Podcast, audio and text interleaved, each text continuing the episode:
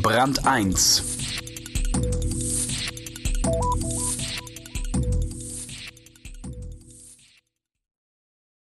PPP heißt das Zauberwort Public-Private Partnership und Property Asset and Facility Management. Das, kurz gesagt, ist das Erfolgsrezept des Baukonzerns Hochtief. Entwurf, Ausführung und Verwaltung in einer Hand. Schon bei der Planung zu wissen, wie lange die Putzkolonne später einmal für einen Bodenbelag braucht oder wie die Kosten langfristig niedrig bleiben. Über den Weg vom Beton zum Nutzen Caroline Braun. Geschmeidige Betonköpfe. Ein Gebäude schlüsselfertig hinzustellen, damit haben Baufirmen über Jahrzehnte ihr Geld verdient.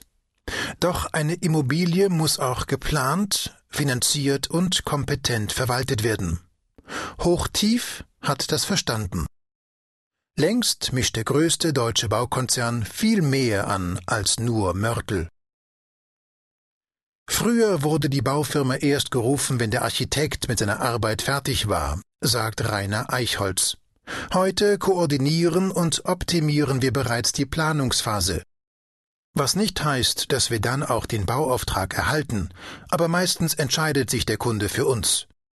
Eichholz ist Sprecher der Geschäftsführung von Hochtief Projektentwicklung und verantwortet in dem knapp 140 Jahre alten Unternehmen einen Bereich, der vor zwei Jahrzehnten noch nicht einmal existierte.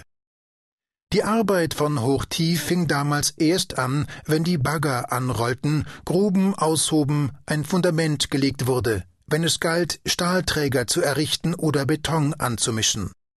Nachdem der Bauherr ein Grundstück erworben, Projektentwickler und Architekten beauftragt und mit den Banken die Finanzierung geregelt hatte. Und die Arbeit für Hochtief endete, sobald der Bau stand. Dann waren die Techniker und Hausmeister an der Reihe, die Immobilie zu betreiben und zu verwalten. So war es immer. Ist es aber längst nicht mehr. In den vergangenen Jahren hat sich der größte deutsche Baukonzern gewandelt, wandeln müssen. So wie einige seiner Konkurrenten hat Hochtief seine Wertschöpfungskette verlängert, wie es im Deutsch der Betriebswirte heißt. Das nützt nicht nur dem Unternehmen, das mit seiner Kernkompetenz, dem Bauen, nur noch wenig Geld verdient. Auch seine Kunden, Industrieunternehmen und Staat haben festgestellt, dass Immobilien nicht zu ihren Kernkompetenzen gehören.